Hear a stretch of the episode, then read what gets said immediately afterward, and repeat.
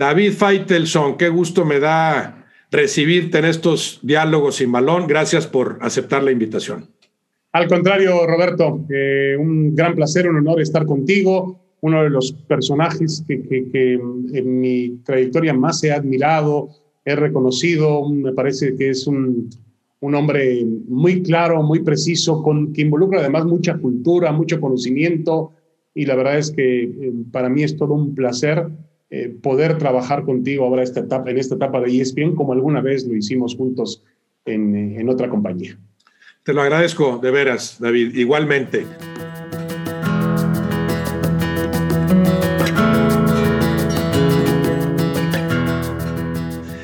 Quisiera que empezaras por platicarnos, David, por platicarme, ¿a qué jugaste de niño? ¿Qué deportes practicaste? Eh, mira, Roberto, yo nací, yo, tuve la, por, por, por, azares del destino, nací en un pequeño pueblo a las afueras de, de, de una ciudad que se llama Ashkelon, muy cerca, unos 40, 50 kilómetros de la franja de Gaza, en el desierto del Negev, ahí fue donde yo nací, en un pequeño pueblo. Y realmente lo que jugábamos en, en Israel era al fútbol, había fútbol y básquetbol. Y yo jugaba al fútbol desde muy pequeño, traté de jugar al fútbol, me gustaba el fútbol. Y yo me acuerdo que una de las eh, experiencias que más me vienen a la mente en aquellos años, habrá tenido yo cinco, seis, siete años, yo a los ocho años, desde los ocho años viví ya, viví ya en la Ciudad de México. Eh, quizá lo que más tenga yo presente en la mente es que eh, hay una fiesta dentro de la tradición judía que se llama la fiesta de Purim y los niños lo que hacen es disfrazarse, personificarse. Y eh, yo le pedí a mi papá personificarme, disfrazarme de Pelé.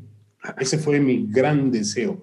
Imagínate en un pueblo remoto, estoy hablando de los años, estoy hablando de 1975 por allá, donde la comunicación pues no era lo que es hoy, por supuesto, y deja eso, la comunicación en un país como Israel, que estaba todavía mucho más alejado, mucho más aislado, todavía era más difícil, teníamos un par de canales, los dos en blanco y negro, este, entonces, obviamente, a mí me llegaba, de alguna manera me, me llegaba lo que era Pelé, más lo que me platicaba mi papá de Pelé, y entonces, este, después la, la odisea de mi padre para tratar de conseguir una camiseta de Brasil que tampoco es nada, nada sencillo. Yo creo que el hombre que en paz descanse, pues transitó y, fue de ciudad en ciudad para tratar de encontrar una camiseta de la selección de Brasil en aquella época en Israel. Y finalmente me la consiguió, me la trajo, me pude disfrazar. Em, yo no sé si esto tenga, no, no creo que tenga una situación, después lo vi con el presidente de Canadá, con el primer ministro canadiense, pero no va a tener ninguna implicación racial. Me acuerdo que muy bien que mi mamá me, me eh, tomó betún de zapatos y, me lo puso en la cara para que yo pareciera Pelé. Eso te iba a eh, preguntar, sí, ¿cómo te disfrazaste con el, con el betún ese, con lo que se usaba para, para bolear zapatos y con playera brasileña? ¿Qué número tenía esa playera? ¿El 10 de Pelé? El, el 10 de Pelé, el 10 de Pelé lo consiguió mi papá, no me vais a preguntar, creo que lo consiguió en Haifa, en el puerto donde llegaba la mercancía y, y ahí la consiguió. Eh, y obviamente, pues yo era el niño más feliz del mundo con la camiseta de Pelé, con la cara maquillada como Pelé.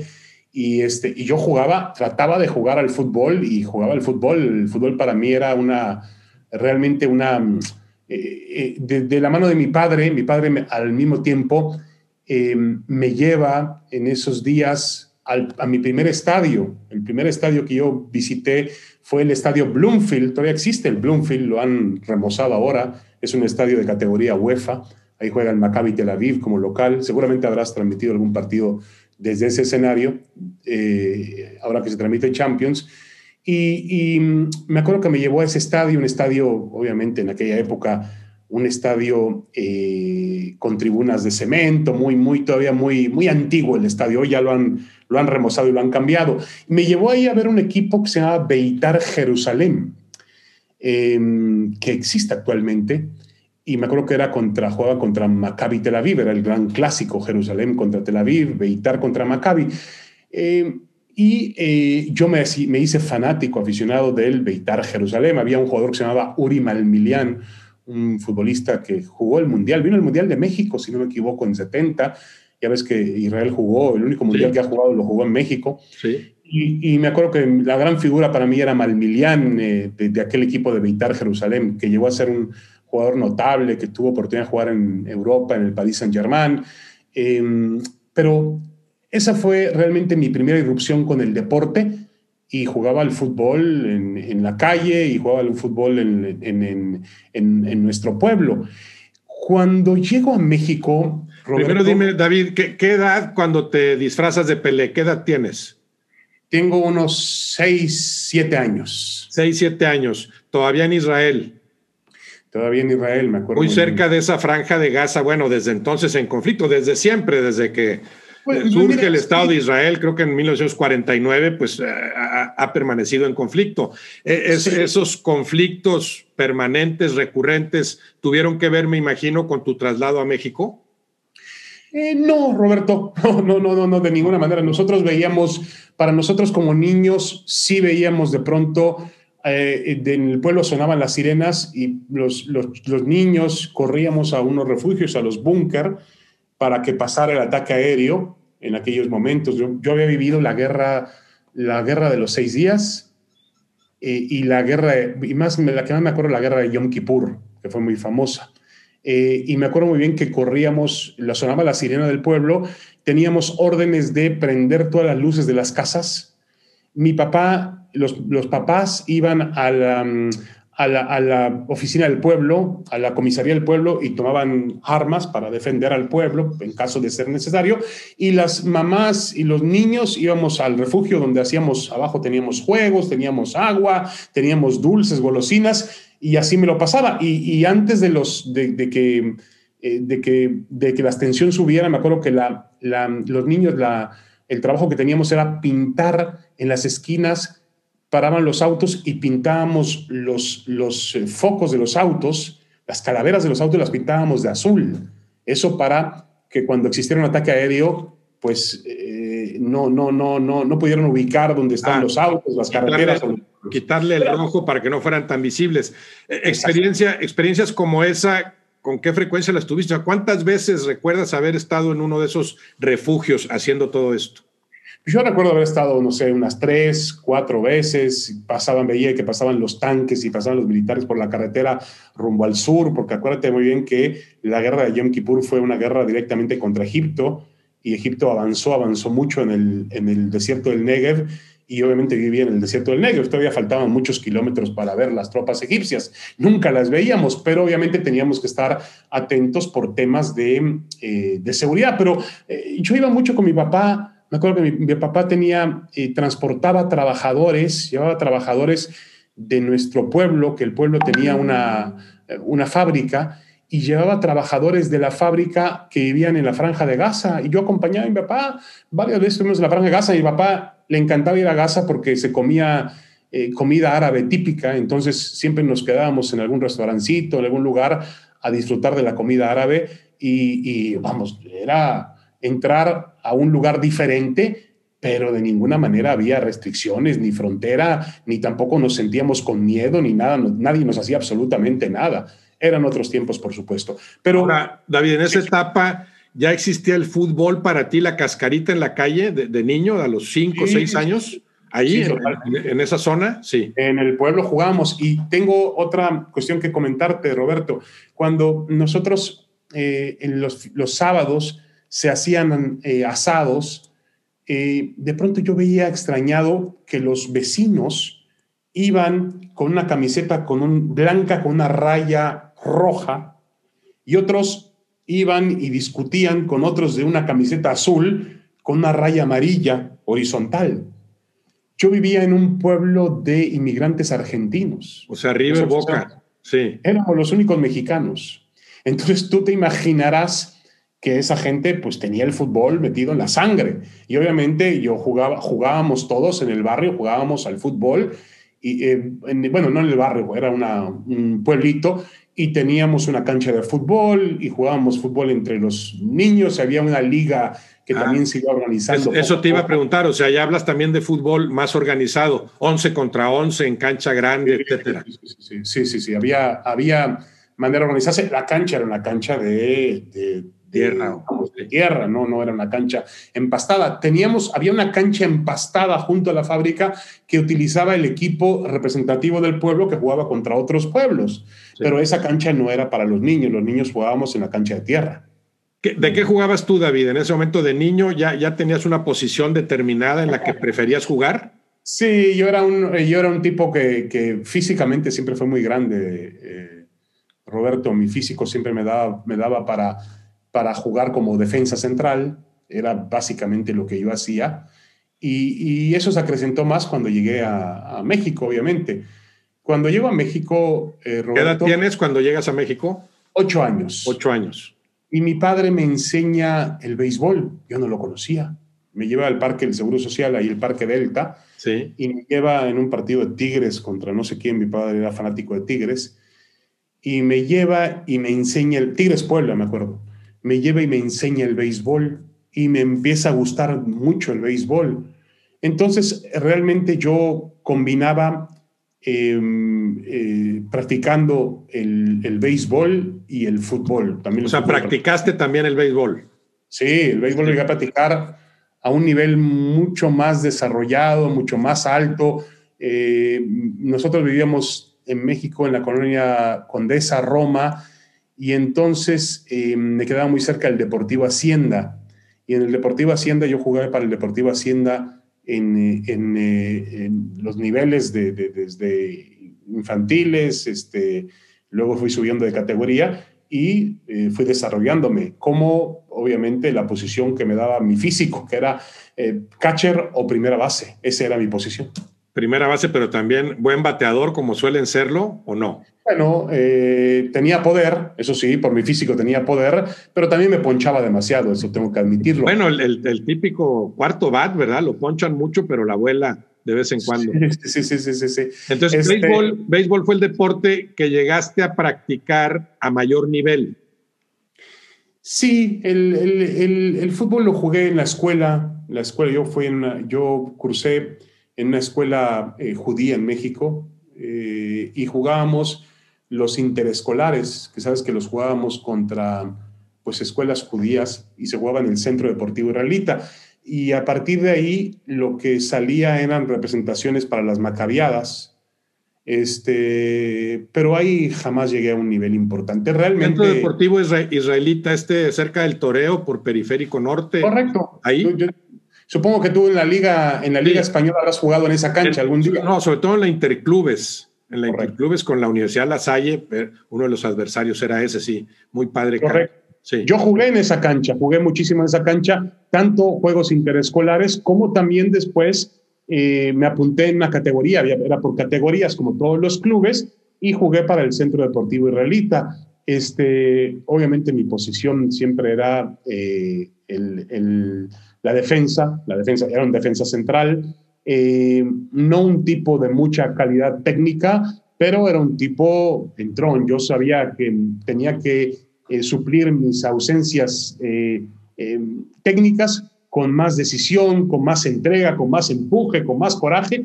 Y bueno, ahí pasé algunos años de mi vida tratando de jugar al fútbol en ese nivel, en el nivel del, del, del deportivo. Pero llegaste más alto en el béisbol y por lo tanto me imagino que disfrutabas más jugándolo. Sí, sí, sí, el béisbol fue el deporte que más me gustaba. También hay que entender que mi físico me daba mucho mejor para jugar al béisbol, uno tiene que entenderlo así. Cuando el físico en el fútbol, yo me acuerdo muy bien que en el Deportivo Israelita teníamos un profesor que se llamaba Bertanín, el famoso Bertanín, era brasileño, si no me equivoco. Y algún día en el Deportivo estábamos entrenando y, y, me tiraba la pelota para correr, la tiraba a una velocidad y nosotros teníamos que hacer un, un, sprint rápido y ganarle la, ganarle la pelota al portero. El portero iba saliendo y nosotros íbamos persiguiendo la pelota. Y en una de esas tuve un desgarre muy fuerte que sentí en una de las, por correr además en, en frío. Sí. Y, y, fue un dolor insoportable. Vino, tuvo que venir mi papá por mí a recogerme, llevarme al hospital, me tuvieron que hacer radiografías eh, y bueno, fue una de, las, una de las memorias que tengo yo presentes del, del fútbol en el deportivo. Pero sí, Roberto, eh, generalmente en el béisbol me sentía más, eh, más en mi deporte, más en mi ambiente. Me gustó muchísimo el béisbol. Llegó a convertirse para mí en una, en una cuestión de que yo jugaba eh, los sábados por la mañana y luego jugaba dos o tres partidos los domingos. Em, llegó a haber equipos que incluso para, eh, para asegurar mi presencia con ellos me ayudaban con algún dinero para el transporte, para poder comer algo, eh, obviamente los uniformes. fue en el béisbol donde yo pude desarrollar más mis cualidades hasta cierto punto, hasta cierta idea, hasta cierto momento, donde obviamente ya este, eh, yo comencé muy joven en el periodismo, entonces eh, tuve que dedicarme más a, las labores de, trabajar en periódico. Bueno, y como, y como aficionado también, como aficionado, como espectador, ¿en ese momento te atraía más el béisbol que el fútbol? No, las dos cosas. Las dos cosas. ¿Le ibas a algún equipo en, cada uno de los deportes? Eh, bueno, en el, en el béisbol, lo que, lo yo, yo como en muchas casas ocurre, tu padre te va heredando las tradiciones y te va heredando los gustos. Y pasó en el béisbol, mi padre era un fanático ferviente de los Tigres, muchos le iba a los Tigres y realmente íbamos muy seguido al parque, al parque Delta entre semana.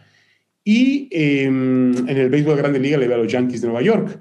Y mi padre era un ferviente seguidor del América. Mm. Del América de, de, cada fin de semana, Roberto, eh, íbamos dentro de las posibilidades que teníamos, porque tampoco eh, podíamos hacerlo cada, cada 15 días, íbamos al Estadio Azteca eh, a ver los partidos del América. Cuando empiezas a ver al América, entonces se me ocurre que era la época casi casi de la de, de Carlos Reynoso, ¿no?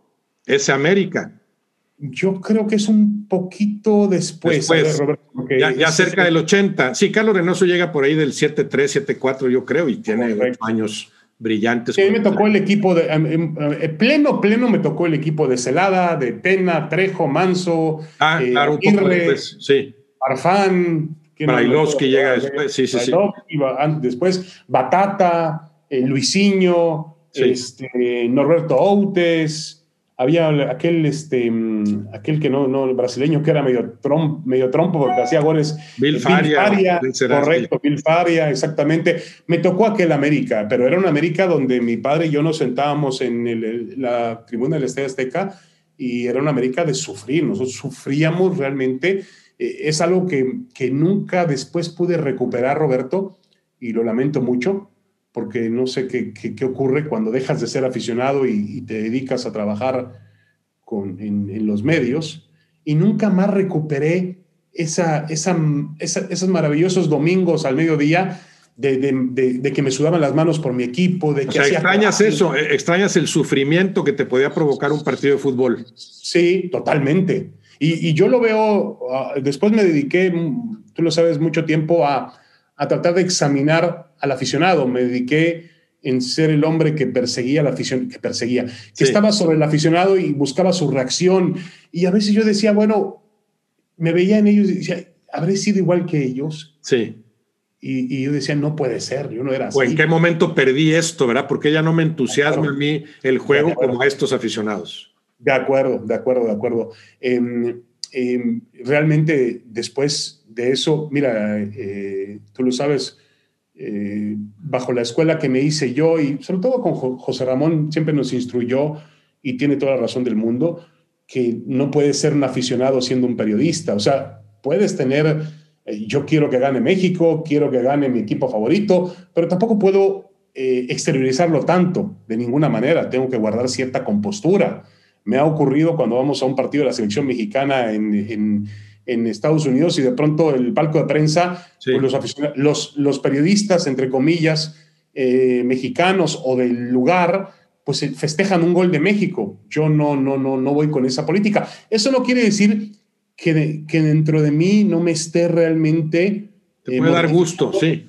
Claro, por, por, por volver a ser ese, ese niño que iba acompañado de su papá y que le, sudaban las manos si, si Tena rebanaba el balón o si Celada salía en falso eh, o si se fallaba un gol frente a la portería. Eso es, me parece que fueron algunos de los mejores momentos de mi vida y que jamás, obviamente, se vuelven a repetir, ¿no? No, y de hecho esto que mencionas del, del periodista que se pone una camiseta, a mí me parece que lamentablemente se ha ido agudizando. O sea, ya como que quedas muy bien si presumes que le vas a determinado equipo. Incluso en las mesas disque de debate, pues hay mucho el jueguito de que mi equipo le ganó al tuyo.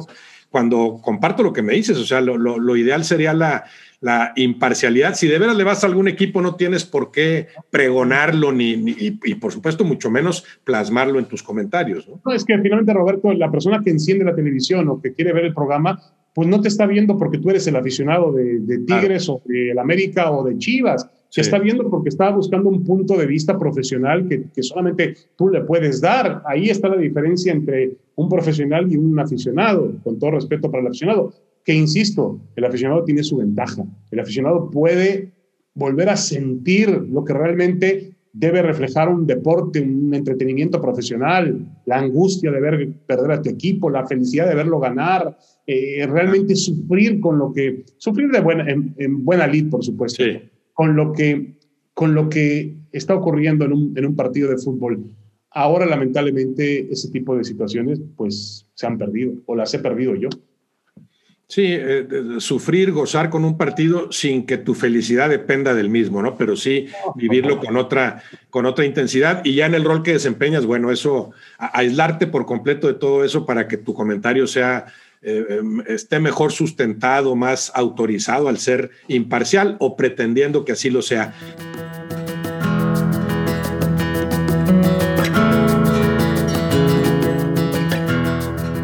David, Dime qué, ingredientes le ves al fútbol como fenómeno social para provocar todo esto que provoca. Bueno, yo creo que el fútbol eh, pues cumple una, función social muy importante, pero yo creo que tú lo dices muy bien, eh, eh, Roberto. Tampoco el fútbol es para quitarse la vida, es un deporte, es un juego, es algo lúdico, es algo, es un entretenimiento, es algo trivial. Yo, mucha gente se enoja, pero cuando me peleo y, digo que lo más importante de un equipo de fútbol es ganar. No, lo más importante para mí cuando yo enciendo la televisión no es que, que, el equipo gane, es que realmente me entretenga y, ese, ese, esa batalla, ese, ese duelo entre dos equipos, pues me, me despierta a mí emociones y realmente me lleve a mí a, a una faceta de entretenimiento. Para mí un partido de fútbol es como una buena película, es como ir al cine es lo mismo como ir a una obra de teatro o como ir a una obra de ballet. Es, es lo mismo, es un entretenimiento y tenemos que entenderlo así. Y la gente tiene que ir a un estadio de fútbol a divertirse, a emocionarse, pero no a jugarse la vida. No se trata de ir, de, ir a una faceta violenta, no se trata tampoco de... de, eh, ahora me tocó hace el año pasado, Roberto, cubrir el, el, el partido de fútbol de la final de Libertadores Boca River en la cancha de Boca. Y algo que ya, obviamente, yo ya conocía, pero volvió a, manifestarse. Lo viven y lo presumen como si fuera una cuestión de vida o muerte. Y no es una cuestión de vida o muerte. Es decir, es un juego de fútbol, nada más. Eh, es que me decían por ahí, tendríamos que tener la pasión que tiene el argentino por el fútbol. No, no, no, eso no es pasión. Eso ya alcanza un nivel de fanatismo. Yo estaba en un palco viendo el Boca River de ida de la final de Libertadores y estaba sentado en un palco con compañeros de ESPN, estábamos filmando el, documental y al lado nuestro había una, una familia, estaban dos hermanos y, el, eh, y un niño pequeño. Y resulta que de pronto veo que hay movimiento a medio tiempo del partido y, salgo y pregunto qué pasó y me dice, mi hermano eh, parece que se puso mal y creemos que es un ataque cardíaco. Vino la ambulancia y se lo llevó.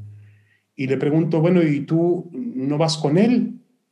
No, dice, yo tengo que ver el Boca River, la segunda parte. Imagínate.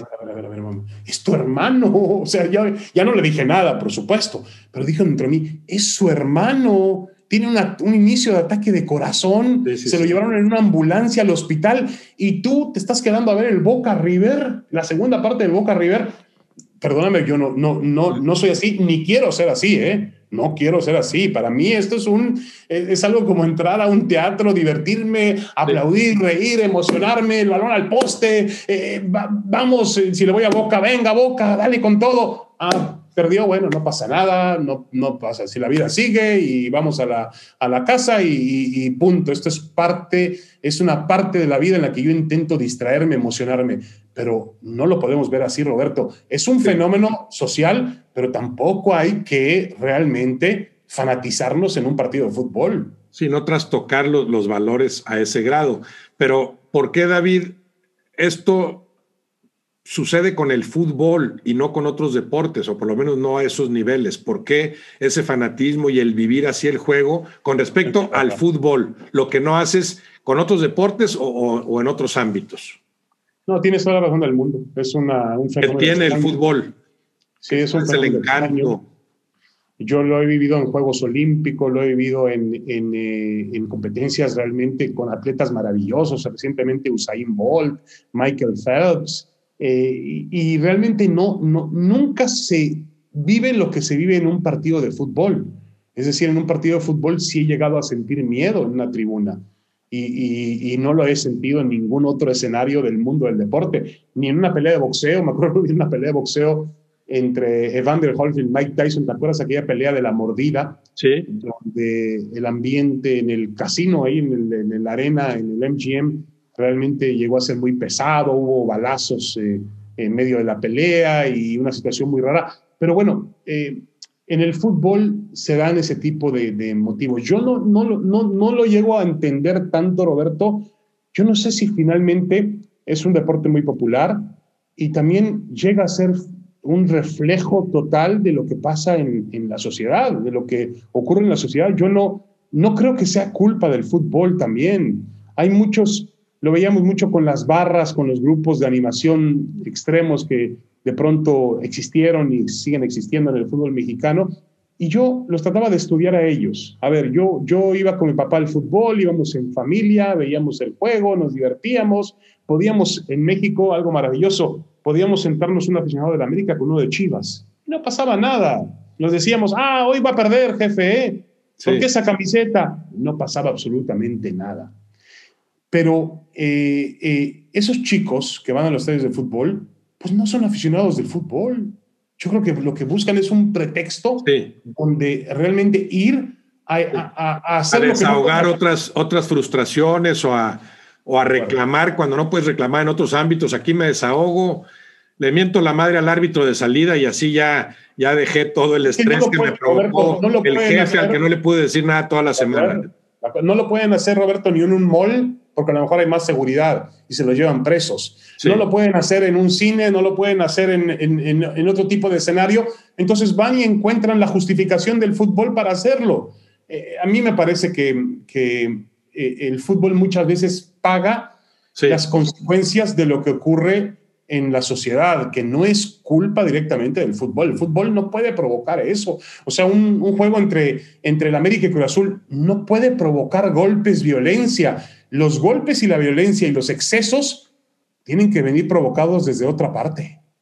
O sea, tú dices, no, no, no es que te vuelvas violento por el fútbol, terminas volcando en el juego, en el fútbol, una violencia que ya traes ahí latente, un espíritu violento que te lo provocan otras cosas y el pretexto inmejorable o el lugar idóneo es en una cancha, en un estadio, en donde grito a placer y puedo agredir al de enfrente, eh, en, cuyo caso se mide muy distinto esa agresión a que si en la calle te peleas con alguien, ¿no?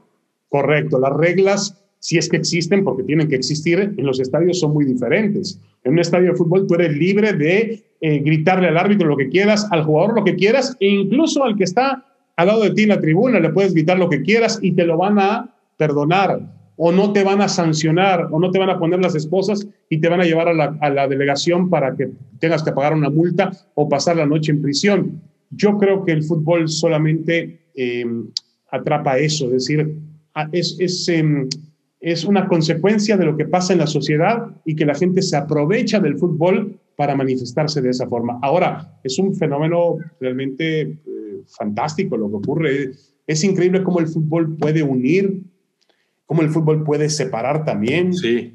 Eso es evidente. Lo hemos visto en México, pasa cada mundial de fútbol, eh, cómo la gente realmente eh, se, se, mm, no solamente se emociona, no solamente se apasiona, sino que además, yo hablo de ese tipo de eventos, Roberto, porque eh, Mundial de Fútbol lo que logra hacer es que atrapa o atrae la atención no solamente del que ve los partidos del fin de semana, América, Tigres, Rayados, no, es otro aficionado. Yo lo veo siempre que lo comparo con mis hijas, que no, no, no. Si me pueden mencionar tres equipos del fútbol mexicano, pues sería maravilloso. Pasarían, pasarían el examen con diez. No pueden mencionarme más de tres, seguramente.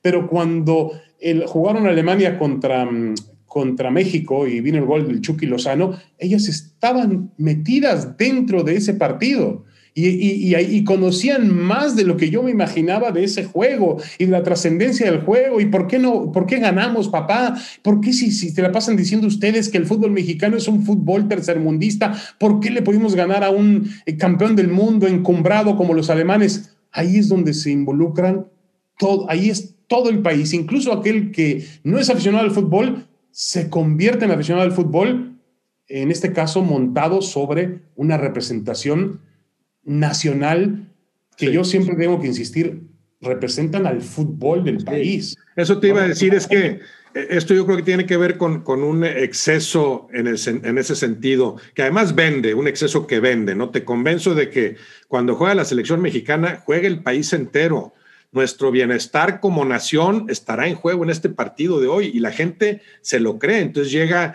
a, vivir a esos niveles un simple partido de fútbol. Creo que sí tiene mucho que ver con, con, el, tradicional manejo de los grandes medios de comunicación para, para inflar el negocio, ¿no?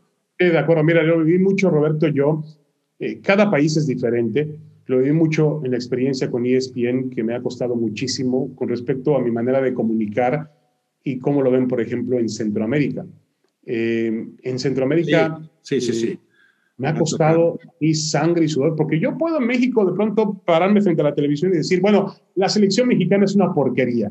Y habrá quien diga, Faitelson tiene razón, habrá quien diga, no, no tiene razón, claro. estás embargado, él ve mal el fútbol, no sabes nada de fútbol, perfecto. Sí. Pero yo lo he dicho en algunos países centroamericanos, se me hizo muy fácil y muy sencillo decir, la selección salvadoreña no sirve para nada uy. Sí.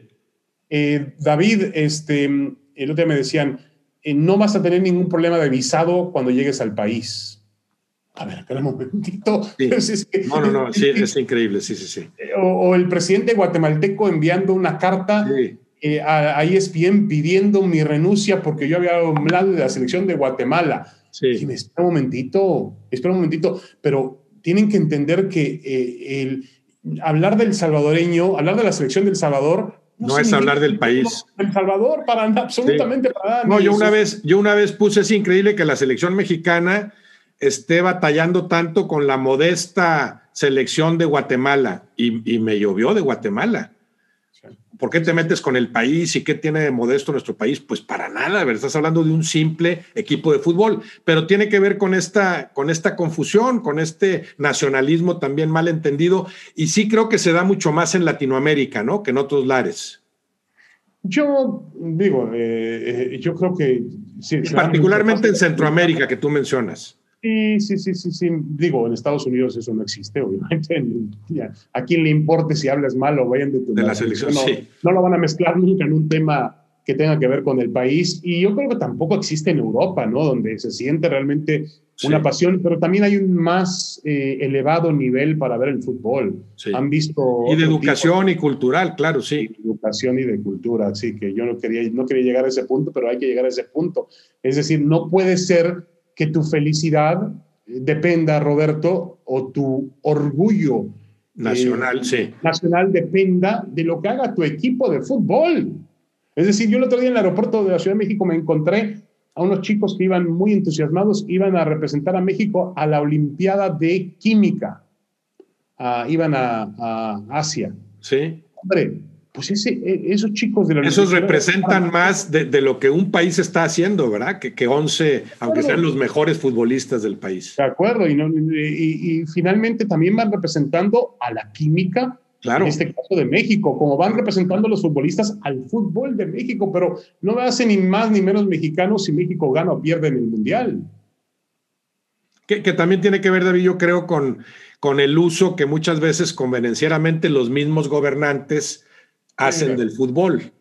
el equipo gana, entonces eh, me luzco recibiéndolos en los pinos y abanderándolos y aquí va la selección.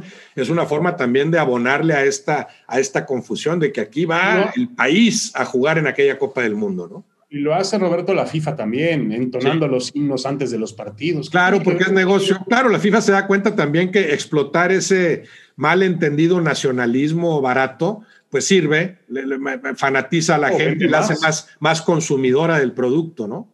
Claro, por supuesto, porque antes del himno, pues metió un anuncio que diga Coca-Cola presenta el partido y, bueno, ya involucró y mezcló un tema del himno que no tiene nada que ver con un partido de fútbol, absolutamente nada. Son 11 mexicanos o no mexicanos, porque pueden ser naturalizados o pueden ser, este, eso depende de las reglas de cada país. Son 11 jugadores que representan al fútbol de un país.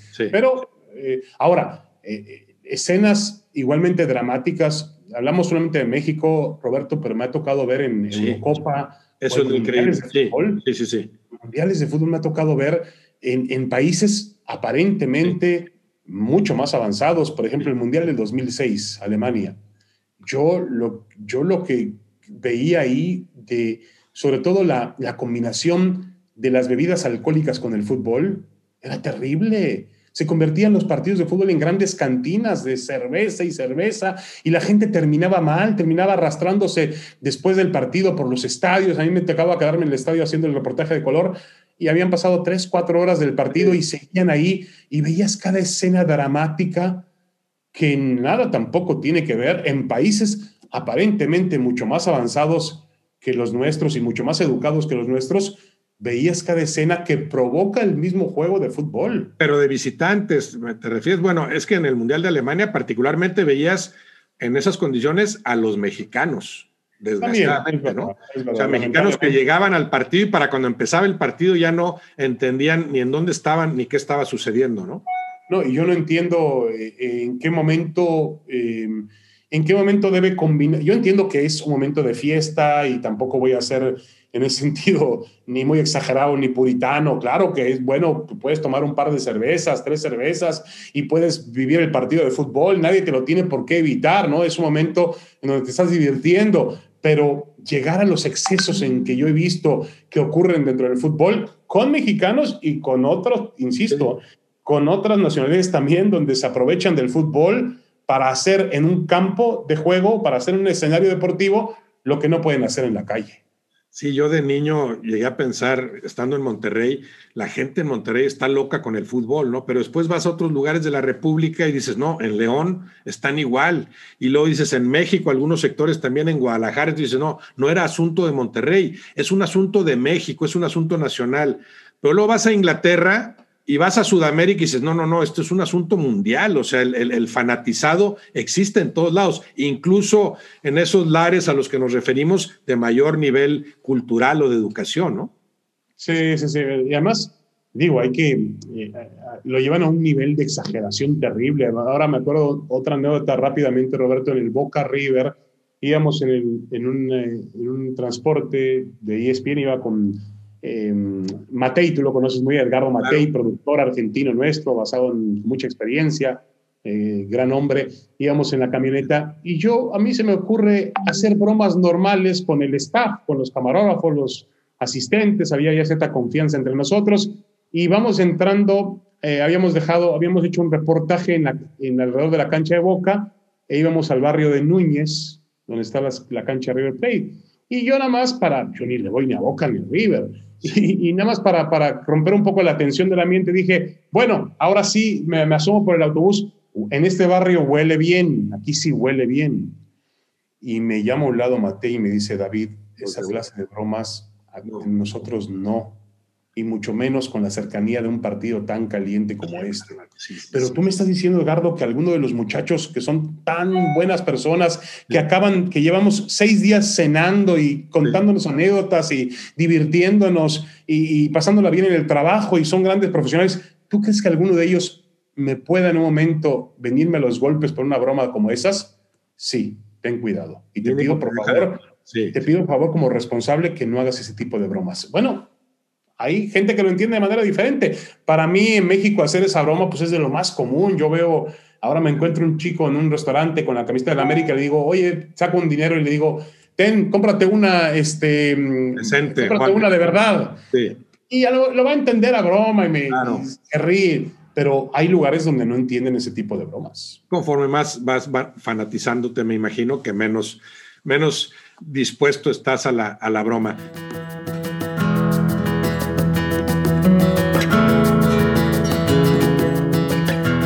David, ¿qué, establecerías eh, como comparación entre lo, que tú haces y lo que hace un futbolista? O sea, ¿en qué pueden parecerse esos roles? Tú siendo un, periodista deportivo tan destacado, tan visible, con la responsabilidad que eso implica, eh, comparado con lo que debe hacer un futbolista que también asuma esa responsabilidad como tal. Bueno, yo comparo mucho las mesas de trabajo, Roberto, eh, cuando hacemos, yo creo que finalmente eh, el mayor aprendizaje que tengo yo del deporte es trabajar en equipo. Si no trabajas en equipo, no vas a ninguna parte. El equipo son los equipos los que finalmente establecen las condiciones. Puede haber que en ese equipo destaquen algunas personas más que otras, pero si ese equipo, en ese equipo hay envidia, si en ese equipo hay demasiadas diferencias, hay rencores, eh, el equipo difícilmente va a poder triunfar. A mí me enseñaron a trabajar así, entonces este, a veces es, complicado, pero yo me acuerdo muy bien que en las mesas de trabajo digo yo, está bien, hay gente que, que, utiliza la camiseta de 10, hay que la camiseta 8, a lo mejor a mí me toca en una mesa de trabajo, haciendo una analogía con el futbolista, ir a barrerme. Mi labor en esta mesa de trabajo es tratar de que eh, se genere un poco más de polémica, de que se caliente la mesa, de decir algún tipo de cuestión, hacerlo con una entrada, una barrida fuerte, medio campo, que de pronto digan, a ver, le toca una tarjeta amarilla, pero, pero ya calentó y cambió el ambiente de la mesa, la intensidad de la mesa. Eh, eh, en parte creo que, que, ese tipo de analogía yo la llevo mucho a, a efecto. Habemos jugadores que en una mesa como la de fútbol picante, pues tenemos que eh, no tenemos que salir con el balón dominado, no tenemos tampoco la misión de hacer el gol, eso se lo dejamos a Hugo Sánchez, este, pero podemos hacer otro tipo de tarea que es igualmente benéfica para eh, la causa común y para eh, la finalidad de poder ganar un partido, en este caso, pues presentar un buen programa de televisión y, tener una, una, buena audiencia. Yo lo que sí creo, Roberto, es que tanto el futbolista como el comunicador, por ejemplo, y yo creo que cualquier persona que, que, tenga algún tipo de eh, trabajo, labor, que sea un artista, que, exponga algo, para mí también el futbolista es un artista, porque a su manera, a su estilo, a lo mejor no es un escritor, no es un pintor, no es un músico, pero con el balón en los pies puede hacer algo que no pueden hacer otros miles, y millones de personas. Es un especialista en jugar con el balón en los pies y por eso está en el sitio donde está. Yo creo que la máxima responsabilidad que tenemos es ser, tratar de ser auténticos. Esa es la máxima responsabilidad. La tiene, que, la tiene que ser el futbolista entregándose siempre en el campo de juego, tratando de ser limpio en lo que hace, y la tiene que hacer también el comunicador. Nosotros tenemos que ser, tratar de ser auténticos, no no, no, ir a fingir frente a una cámara de televisión, no ir a... el otro día me decía una persona, me decía, eh, un vecino mío aquí lo invité a... Eh, quiere ser jugador de fútbol y muchacho joven, tiene 17 años, y lo invité a platicar conmigo, quería platicar un, consejo y me decía, oye, pero eh, yo pensaba que todos los comentaristas o todos los analistas cambian la voz en la televisión. le decía, no, me decía, es que tú hablas igual. bueno, pues, de modo que, que, que, llegue aquí y ponga otro tipo de voz, otro tipo de sonsonete, otro tipo. ¿no? o engolada, ¿no? Pues así hablo y ya, sí. Sí, sí, sí, sí. Digo, yo entiendo muy bien al, que el perro Bermúdez. Pero no, al narrar, sí. El, perro perro normal narrar, pero el perro Bermúdez es auténtico, es el mismo. porque habla, habla como narra, te platica como narra, sí. Enrique, tú estás con él, en, te lo topas en un avión o en un restaurante y te habla de la misma forma en la que narra. Es un tipo totalmente auténtico, ¿no? Es decir, así él te habla y se expresa. Yo creo que es importante, eh, pues, ser auténtico, ser directo y, y, sobre todo entregarse a su profesión. Yo creo que el, el futbolista y conmigo nos podemos parecer en algo también muy importante, Roberto. hacemos lo que nos gusta hacer. ¿Cuántas personas, yo siempre les digo, cuántas personas hay en este mundo que no hacen lo que, lo que les gusta hacer? Igualmente lo tienen que hacer, ¿eh? Gente que trabaja en un banco y que no le gusta, o gente que trabaja en una taquilla, o gente que tiene que ir, que es igualmente cualquier tipo de trabajo, me lo enseñó mi padre, es, eh, es em, un trabajo honesto y decente mientras sea eso. Eh, no, no, hay ninguna, ninguna manera, gente que limpia un baño, gente que no hace lo que le gusta hacer y, no puede, sí. y sin embargo, Roberto, tienen que ir a hacerlo porque tienen que traer el pan para alimentar a su familia. Y nosotros somos afortunados ni el futbolista ni yo trabajamos. El futbolista juega un deporte, fíjate lo, maravilloso, y tú lo viviste como jugador profesional y ahora lo vives como comunicador profesional. Pero el futbolista juega un, un deporte y le pagan por jugar ese deporte el deporte que le encanta, que jugaría aunque no le pagaran, ¿verdad? Que lo jugó desde siempre, ¿no?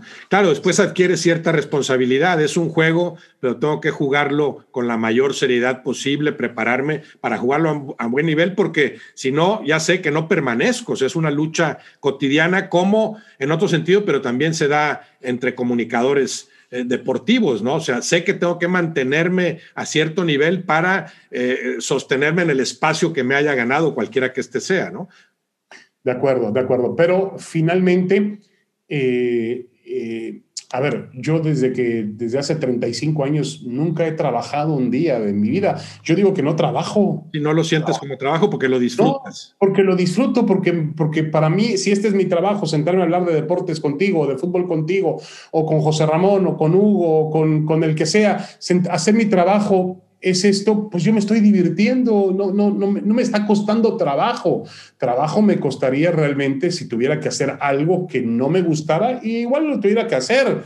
Mi padre lo hacía, tenía que hacer el trabajo para poder alimentarnos a nosotros y, y estoy seguro de que no hacía lo que más le gustaba. Nosotros tenemos la fortuna de hacer lo que más nos gusta, entonces pues no trabajamos. Sí, no, no, no, lo asumimos como trabajo y así debe hacerlo el futbolista. Los grandes jugadores tú ves que siguen disfrutando del juego. O sea, Messi ahora con cada balón que tiene, disfruta, me imagino, como disfrutaba a los 10 años jugando desde, desde niño, ¿no? Claro, también entiendes que ya adquieres otra responsabilidad porque estás jugando a otro nivel, porque hay mucha gente pendiente de lo que hagas, porque hay seguidores cuya felicidad desgraciadamente sí depende mucho del resultado de ese partido y de tu propio rendimiento. Pero en eso coincido, ahí la obligación cuál es, bueno, realizar al máximo lo que mejor hagas, hacerlo lo mejor posible. Y tú hablabas también de, ser auténtico, pero también dijiste antes que, por ejemplo, en una mesa, tú decides que falta ambiente, entonces voy a decidir barrerme. Ahí no, no, no, se puede... Sí, a, lo que yo voy es que, es que mi labor mi labor en la mesa. mi labor en la mesa, el programa como producto, ¿no? Sí, pero, pero sin dejar de ser auténtico, no, no, no, no, no, es decir, yo conozco. No traicionas, no traicionas ahí tu esencia ni nada, pero dices, le voy a poner más ambiente y me voy a barrer aquí porque hace falta una barrida, ¿verdad? eso te claro. Mira, yo un día, eh, Roberto, por ejemplo, eh, en el Mundial del 98, ¿te acuerdas? Eh, estaba Jorge Valdano con, con, nosotros, ¿no? Si no me equivoco, Valdano y Menotti, y Butragueño. Sí, sí, sí. Un, un día en, a las afueras del hotel en París, le digo a Jorge Valdano, le digo, señor Valdano, a mí me gustaría un día poder hablar de fútbol como lo hace usted. Y voltea y me dice Valdano, sí, a mí me gustaría un día poder comunicarme con el aficionado como lo haces tú. Sí. Es decir, ¿qué me, qué me, qué me dijo Valdano? Me dijo, eh, mira, yo hablo muy bien de fútbol y conozco muy bien el fútbol y es un tipo que también involucra mucha cultura, correcto, pero tú estás dedicado, porque yo me dedicaba a hacer los reportajes de color. Sí, sí, sí, la, la comunicación que tienes tú con el aficionado no lo puedo lograr yo, lo puedes lograr solamente tú. Yo no podía pararme en una explanada y poderle eh, eh, sacar alguna conclusión a un hincha, o me dijo así, a un aficionado, porque no tengo la capacidad para hacerlo y seguramente eh, cometería muchos errores y, terminaría vacilando. Entonces, este... No es lo mío, o sea, cuáles son mis características y qué hago, ¿no? Pero además yo te lo decía en buen sentido porque te conozco perfectamente y sé que no, no cualquiera, y tú sí lo haces, tú le, le das importancia al programa como un producto total. Hay gente que vaya a hacer lo suyo y ya, y cómo salió el programa es lo de menos. para mí sí es obvio que tú en un programa, aunque sientes que estás haciéndolo tú y todo, pero sientes que el programa no funciona, sientes esa obligación de eh, elevar el nivel, ya sea, por, ya sea provocando más polémica, pero eh, sientes la, obligación de aportarle al producto final, de, al final decir, ofrecimos entre todos un mejor programa de lo que se estaba ofreciendo, ¿no? Sí, eh, el problema, Roberto, es que este tema de la televisión pues todas las personas tenemos ego, eso es algo normal, unos luchamos más contra él que otros y la necesidad también de ser reconocidos en lo que hacemos, no, no tiene nada de malo, es, yo, es más, yo lo vería normal en una persona que no tuviese esa intención cuando hace cualquier cosa que haga. El jardinero que hace el jardín en la casa, pues yo tengo que decir, oye, eh, cuando yo le digo, oye, el, el, el, pasto y los árboles están maravillosos, te felicito, le estoy reconociendo realmente lo que está haciendo. Por la mañana, por ejemplo, yo camino, corro con mi perro por unos campos de golf que los tienen impecables y le digo al jardinero que está ahí, que está el tipo trabajando bajo el sol, paso y le digo, jefe, es increíble cómo usted tiene el pasto. Es una, una usted es un artista de esto.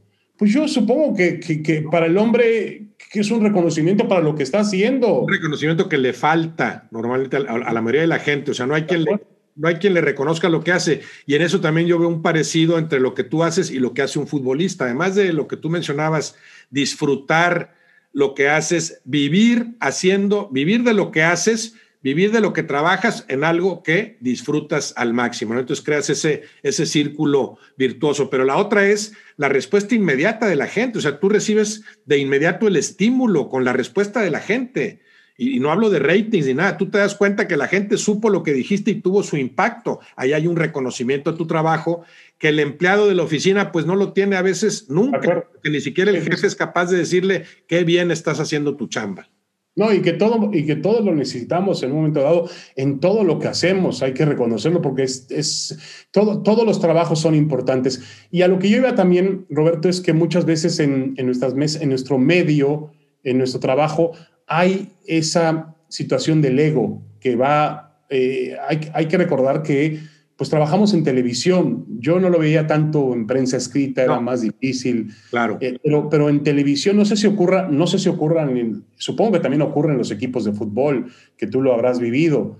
Siempre ocurre eso, pero en la televisión yo lo he visto, en la televisión hay una batalla también, una, una pelea de, por el ego, por destacar, por sobresalir más. Hay, hay una, un sentimiento de que eh, si voy a la calle y de pronto dicen, ah, caray, ahí viene el señor Gómez Junco, este, mm, eh, ¿sabes qué? Que no haga, que no haga fila que, pase y ya le tenemos lista su mesa, y ese tipo de cosas, a mucha, mucha gente no puede vivir sin ellas. Le, le es tan importante en ese confort social que le significa aparecer en televisión o ser, entre comillas, eh, famoso.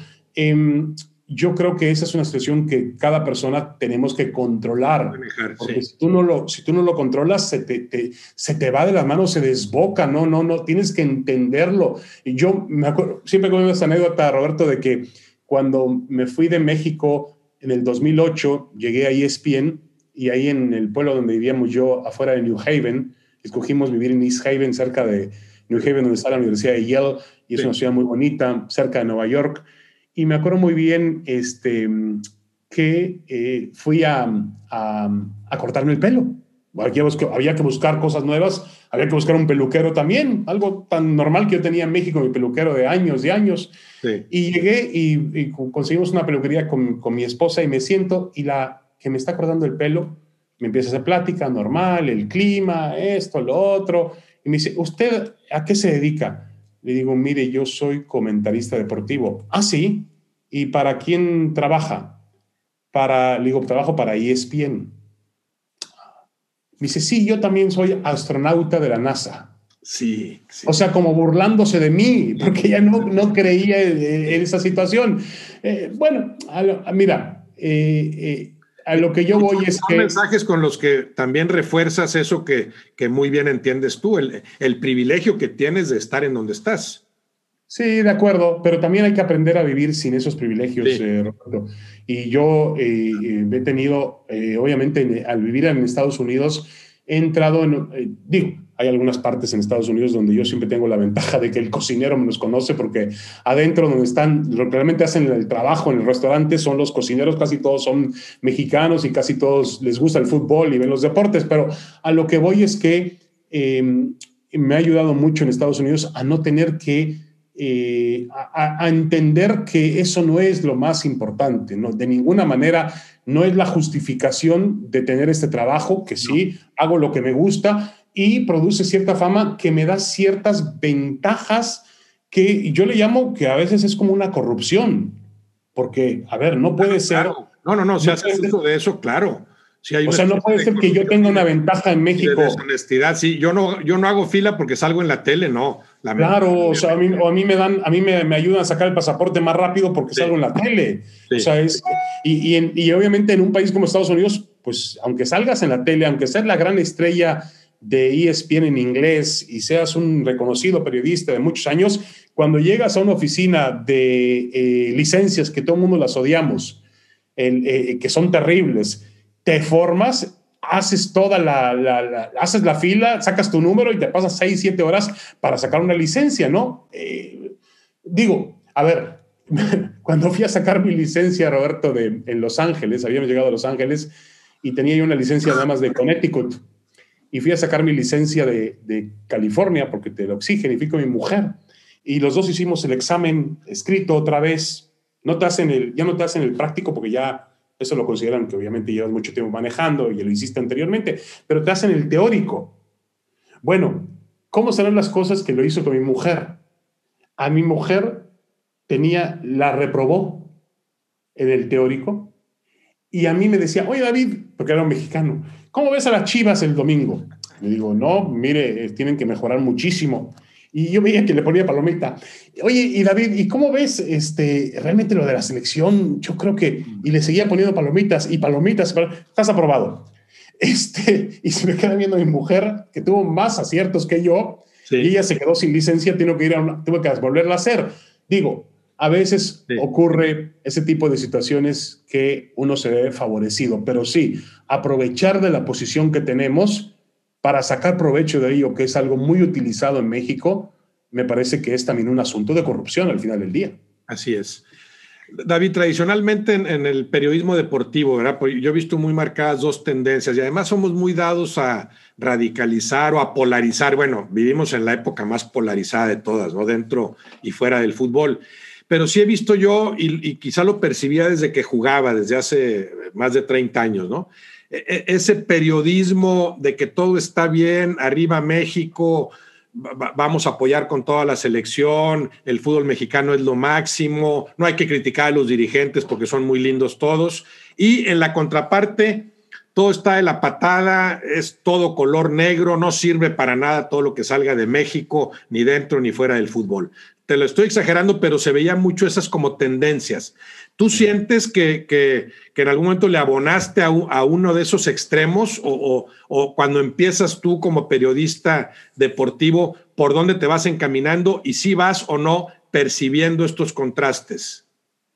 Sí, yo creo que es tan peligroso un, un extremo como el otro, Roberto, sin duda alguna. Tampoco puedes convertirse en, en el porrista por ejemplo, en este caso de un fútbol que no tenemos, como tampoco criticarlo todo, ¿no? Eso, es, eso es evidente. Algo bueno tenemos que tener y se han hecho cosas buenas y se han hecho cosas positivas. ¿Cómo encontrar ese, ese justo equilibrio? Sobre todo cuando, como yo, yo, yo he seguido una carrera y una línea periodística en donde me hicieron del lado, yo, yo siento que nací en la oposición, me siento en la oposición, es decir, a lo mejor en un momento dado este, eh, esa, esa, condición me la vio la escuela de José Ramón o el hecho de que eh, cuando éramos Imevisión, Televisión del Estado, yo claro, decía...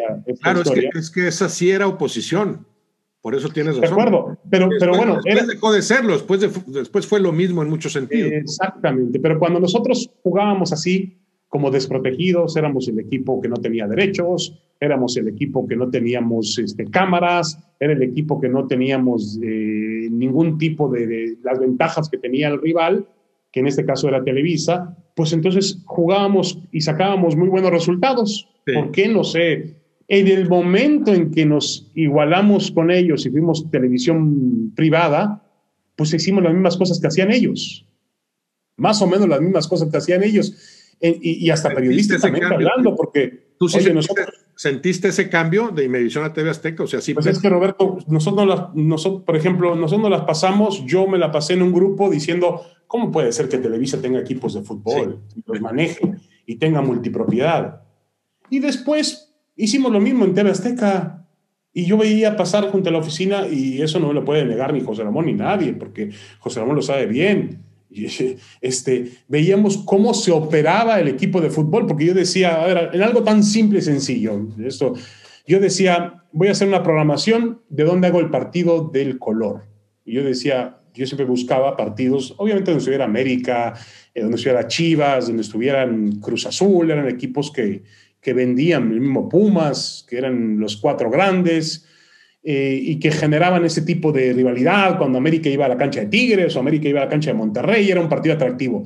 Bueno, llegó un momento en que las órdenes eran cada 15 días el color es en Morelia. Bueno, dice, pero, pero, pero no, para mí como periodista no es atractivo porque yo creo el color es en Morelia. El color es en Morelia porque el color es en Morelia porque es el equipo de la empresa. Hay que promoverlo. Entonces, yo por eso cuando hoy hablo y digo, y muchos compañeros de Televisa a veces se enojan y yo no tengo nada contra ellos en lo personal, pero cuando digo que el América es un equipo favorecido por la compañía que tiene a su servicio, pues es porque yo hablo con conocimiento de causa, lo viví en carne propia. Claro que, que la empresa tiene que tener cierto interés por su equipo de fútbol, porque lo ven, para empezar, los ejecutivos lo ven como un producto de televisión ellos no les importa si hay pasión, si hay rivalidad, si, si hay partidos más importantes. Ellos lo ven como un producto y tú estás para cuidarme mi producto. Entonces, em, volviendo a, a tu pregunta inicial, yo siempre me sentía como parte de la oposición, como parte de la minoría, como parte del grupo desprotegido. Éramos nosotros los que luchábamos por la igualdad, los que luchábamos por, por, por que se abriera el fútbol, eh, vestimos como héroe Emilio Maurer. No nos importó si Maurer era un tipo desorganizado administrativamente, si, con todo respeto, si se robó o no robó dinero, no nos importaba nada. Maurer era el héroe y lo vestimos la capa de Superman le quitó el poder sagrado a Televisa y lo hizo y le quitó los derechos de selección y se los dio a Multivisión, lo que ustedes quieran, transmisión histórica, momento histórico. Eh, eh, vivíamos bajo esa cuestión que con el, con el tiempo y con el pasar de los años, Roberto, también te das cuenta de que obviamente uno va cometiendo errores, uno va tomando malos juicios, uno va decidiendo más por un tema de pasión que por un tema de un juicio correcto de lo que tienen que ser las cosas. Entonces, yo eh, sí creo que a veces he cometido el error de no tener ese equilibrio realmente entre lo que es bueno y lo que es malo, porque tampoco vas a estar criticando sistemáticamente al fútbol mexicano. Puedes ser un crítico del sistema, pero también tienes que decirle que de pronto haces cosas buenas. Es decir, claro. Sí, sí, o sea, incluso para tener más autoridad al señalar lo malo, primero tienes que reconocer lo bueno. si todo es malo, bueno, ya, ya, ni voy a ver este cuate porque ya sé que todo está mal. Su opinión, de hecho, no me, va, no me va a aportar nada porque ya sé cuál será. Pero si a veces me va a rescatar las cosas buenas, o primero las va a rescatar las buenas, y luego me menciona lo malo, esa crítica de lo malo quizá adquiera mayor autoridad, ¿no? Y mayor repercusión. Mira, Roberto, nosotros teníamos, tú sabes muy bien, que nuestro ex, fíjate, lo que voy a decir es un algo mm, que a lo mejor suena peligroso, pero no, no se trata de eso. Pero teníamos más éxito cuando perdía la selección mexicana que cuando ganaba. Sí. Es decir, la gente a lo mejor nos sintonizaba para, para, que, para que nosotros un consuelo para eh, un paño de lágrimas y decir, no, es que si el fútbol mexicano están haciendo las cosas mal, lo han hecho mal durante 60 años, no funciona así, lo ven más como un producto de televisión, como un negocio que como un deporte. El día en que ganaba la selección mexicana de fútbol, nosotros no teníamos rating. Claro. Además teníamos que convencer, bueno, todavía nos, nos pasó con José Ramón ahora en Rusia en 2018, después de la victoria sobre Alemania, que fue un triunfo justificado del conjunto mexicano. si, era, tuve, que, yo me acuerdo que me senté con José Ramón y digo, José Ramón, por Dios, cambia, tienes que cambiar el chip en este momento. Tienes que entender que ganó la selección mexicana y le ganó a la selección alemana en, su partido inaugural de un. Le ganó bien y la gente está gozando con ese triunfo. Vamos a ayudarles a, explicarles por qué, según la percepción de cada quien, claro. Pero si tú vas a entrar con tu mismo discurso de la selección mexicana, de los fracasos, pues entonces la gente va a decir, ah, caray, no, no es capaz de cambiar el, el cassette de acuerdo a los acontecimientos que, que vimos en la cancha de juego. Que después la selección mexicana se cayó de pedazos contra Corea o contra Suecia y contra Brasil fue lo mismo que ha sido siempre, pero en, ese, en el momento en que le ganaron los alemanes, la selección mexicana de fútbol había mostrado una cara diferente.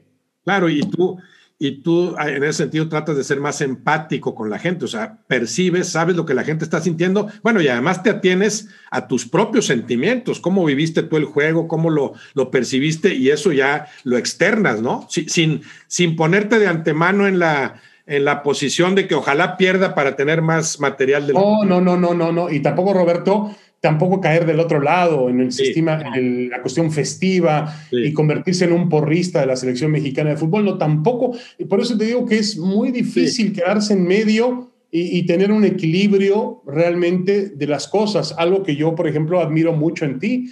Eh, tú tienes la capacidad para tener siempre yo siempre digo, a ver, vamos a ver qué, qué, qué, qué, dice Roberto sobre la situación, porque nos vas a, dar, a presentar una manera mucho más fresca y menos contaminada, porque algunos eh, durante muchos años nos hemos contaminado. Si quieres por un estilo, si quieres por una marca, por una cuestión de que, ah, esos son los que le pegan siempre a la América. Bueno, vamos a escuchar un punto de vista donde no sea, no por una cuestión de tendencia, de costumbre, vayas siempre a criticar a la América, vayas siempre a criticar las cosas. Por ejemplo, la mano del otro día en Monterrey la mano del defensor de la América de Juárez. Bueno, tenía una forma de, lo más fácil habría sido dentro de mi escuela periodística decir, señores, pues sí, mano del América dentro del área. Dentro del América bien marcada y ya, sí. Se marca y punto. El América es un equipo favorecido por el arbitraje, siempre lo ha sido porque pertenece, la Federación Mexicana de Fútbol tiene mucha influencia en la federación, eh, Bricio trabajó en Televisa, eh, en fin, cualquier cosa. Es muy fácil ensuciar la cancha en ese sentido. Pero había que dar otro punto de vista también y decir, a ver, señores, aquí es un tema de criterio. ¿Realmente el jugador de América tuvo intención de meter la mano? Sí. No, pero además, bueno, esto del América, que es un tema recurrente, sí es que en su momento, claro que hubo toda una parafernalia televisiva a favor del América y con una injerencia tremenda en la federación. Yo creo que eso ya no sucede a esos niveles, para nada. Hace 40 años sí, no me extrañaría que por decreto el América ganara algo, ¿no? Hace más de 40 años. Ahora no. Ahora no, pero como tú dices, ya, ya creces con ese periodismo, más o menos con eso te quedas. Pero por otro lado, yo creo, David, también que conforme vas madurando, y se ve muy claro en tu caso, vas aprendiendo a, con la autocrítica que tú mismo tengas a regularte en ese sentido. O sea, yo sí, siento que, que, estás muy balanceado tú. O sea, tú, tú no tienes ningún empacho en reconocer las cosas buenas del fútbol mexicano, como tampoco lo tendrás después para criticar a fondo las cosas malas. Es como, José Ramón hoy en la tarde me critica, me dice que hablemos demasiado bien de Jesús Martínez. Bueno, hablé bien de Jesús Martínez después de la entrevista que presentaste el otro día en Fútbol Picante, Roberto, porque para mí Jesús Martínez, este, para mí es un hombre que realmente ha revolucionado el fútbol mexicano.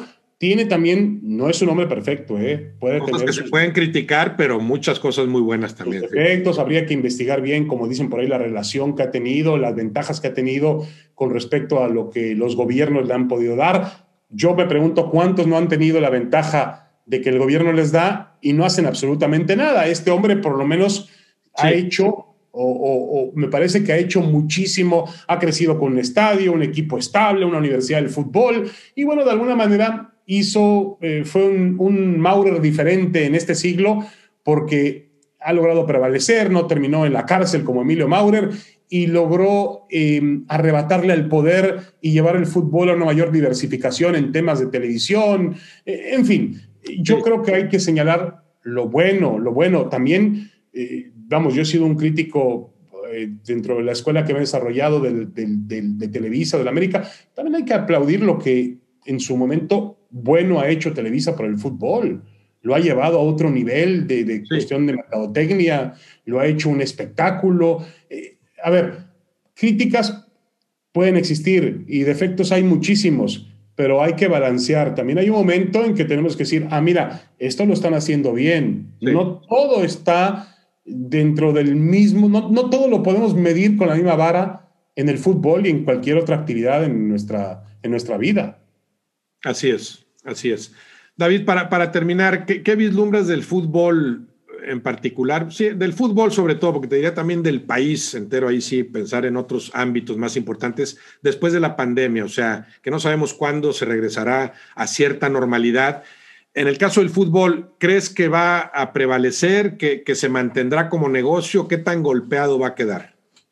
Pues yo creo que la situación es ahora es muy eh, difícil para muchas industrias, Roberto. Yo camino por las calles, tanto en Estados Unidos como cuando estoy en México, y realmente veo situaciones de desesperación. Veo tiendas cerradas, restaurantes cerrados, y yo a veces me pregunto y le digo a mis hijas, bueno, ¿esta gente de qué va a vivir? La gente que pierde su trabajo, pues es gente que vive al día ¿De qué ¿Cómo van a subsistir tanto tiempo? Yo no me puedo imaginar, porque yo, yo, también soy una persona que puedo tener mis ahorros, pero también vivo al día porque dependo de pagar una, una, eh, una, una, hipoteca y dependo de pagar universidades de mis hijas. Y bueno, obviamente que mi salario cuando llega se va directo a eso. Pero yo digo, bueno, en el momento en que yo puedo llegar a perder el trabajo, pues, ¿qué vamos, qué, qué, qué vamos a hacer? ¿Qué es lo que va a ocurrir con nosotros? Em, y yo creo que esa es la incertidumbre que vivimos y vive en todo el mundo, eso está claro. El fútbol también lo está sufriendo, ha sufrido en, la parte más importante que tiene, en el corazón, en la parte neurálgica, que es el aficionado. El aficionado finalmente es el que paga el boleto, es el que compra la camiseta, es el que enciende la televisión. Por fortuna el fútbol tiene la televisión de su lado y la televisión es un medio hoy que puede eh, transportarnos eh, aún en medio de una pandemia terrible como esta y, con los estadios cerrados, puede seguir manteniendo el espectáculo vivo y el espectáculo también siendo productivo en términos económicos. Yo espero que esa situación pase por lo más pronto posible y que el fútbol recupere finalmente lo que necesita inevitablemente, que es el aficionado, y que se encuentren las fórmulas necesarias, tendrán que hacerlo los dirigentes del fútbol, los mercadólogos, la gente que está alrededor del juego, que encuentre las fórmulas necesarias para poder recuperar la economía en el fútbol. Yo creo que esta situación, Roberto, va a marcar un precedente como lo está marcando en el mundo y en todas las industrias, en todos los niveles, va a marcar una situación en la que todos, todo lo que se ha inflado, inflacionado el fútbol, volverá a, su verdadero valor. O, sí, sí, sí. De acuerdo, ya no, no, no es posible que un, con todo respeto, que un futbolista, que un deportista ganen ese tipo de cantidades. No, no, no, no, no, era algo real, no parecía algo real y, lo, y ahora lo parece mucho menos. Yo creo que va a existir una deflación total en el fútbol mundial y, y bueno, va, va, va a subsistir como tenemos que subsistir los seres humanos y tenemos que, que subsistir aquellos que logremos, esperemos sobrevivir a esta, a esta difícil situación. El fútbol tiene que sobrevivir, recuperar a sus aficionados y afrontar los nuevos retos. Sí, quizás ese renacimiento lo aprovechemos dentro y fuera del fútbol para corregir muchas cosas, ¿no? De acuerdo, de acuerdo. Siempre es un, un punto de inflexión de la humanidad. Hemos tenido momentos oscuros en muchas partes de la historia. Yo siempre digo, por ejemplo, mis abuelos huyeron de una persecución, eh, siendo ucranianos, huyeron de una persecución religiosa y, tomaron un barco y, se bajaron en Veracruz y llegaron a un mundo donde el clima para ellos era diferente, la comida era diferente, el idioma era diferente. Y, bueno, eh, mi, abuela, mi abuela siendo una persona, eh, yo todavía investigué un poco, era una persona en Ucrania de, dinero, tenía qué dinero en aquella época, tenía propiedad, tenía tierra, la familia ya tenía tierra, tenía animalitos y eran gente que le iba muy bien. Bueno, todo eso se quedó allá y llegó sin un centavo a un país como México, que la recibió, la acogió. Imagínate, hoy nos lamentamos porque tenemos que estar encerrados en la casa y porque vivimos en un encierro. ¿Tú te imaginas lo que era ese trayecto tres meses en barco, habiendo dejado a su hermana que la mataron, o, al papá que no logró sobrevivir, olvidándose de su familia para siempre porque no, la, no, sabían si la volverían a ver, y llegando a una tierra inhóspita, una tierra que para ellos era pues diferente en, todo lo que habían conocido. Eh, realmente lo de nosotros pues, eh, es de risa, comparado con lo que afrontaron otro tipo de generaciones. Y así, muchos ejemplos, gente que ha sobrevivido a guerras, gente que ha sobrevivido a persecuciones. Eh, yo bueno, pero tú también en tu propia experiencia, ¿verdad? Viviste cosas que no cualquiera vive, lo, lo que mencionabas de estar en un refugio, por ejemplo. Pues, pero, pero Roberto, nosotros nos, hacían, nos lo hacían ver como si, como si realmente no, no, no había el temor. No lo sufrías no, al niño nos lo hacían ver ahí abajo con juegos, con cantos, nos contaban cuentos. Entonces, con todo respeto, ya como niño hasta esperabas el momento de correr al refugio, porque no, no, nos, hacían eh, mucho como esa película que hay italiana muy famosa, que se llama La vida es bella, que es muy, muy bonita. Nos hacían ver dentro del refugio. cuenta el, cuento de que todo es un juego, ¿verdad? En un campo de concentración, dentro, dentro, del búnker nos hacían ver que todo era como un juego y, era un momento fantástico para volver a reunirse con los niños del barrio y para volver a jugar y jugar esto y saltar y brincar y, tener golosinas. Eh, claro, obviamente eh, nosotros no percibíamos ese miedo, pero lo podíamos ver en la cara de las mamás, de mi mamá, de las demás mamás que sí tenían miedo por lo que pudiera estar sucediendo arriba con sus, con sus esposos. Así es. David Feitelson, te lo agradezco de veras. ¿eh? Muchas gracias por haber aceptado esta invitación y por lo que platicaste aquí para todos. No, al contrario, Roberto, es un placer, un gran abrazo, un gran saludo. Saludos para toda tu familia, para Mar, un abrazo muy especial y para tus hijos y, y nietos también, por supuesto. Igualmente para Irene y tus hijas, un abrazo. David. Gracias. Gracias.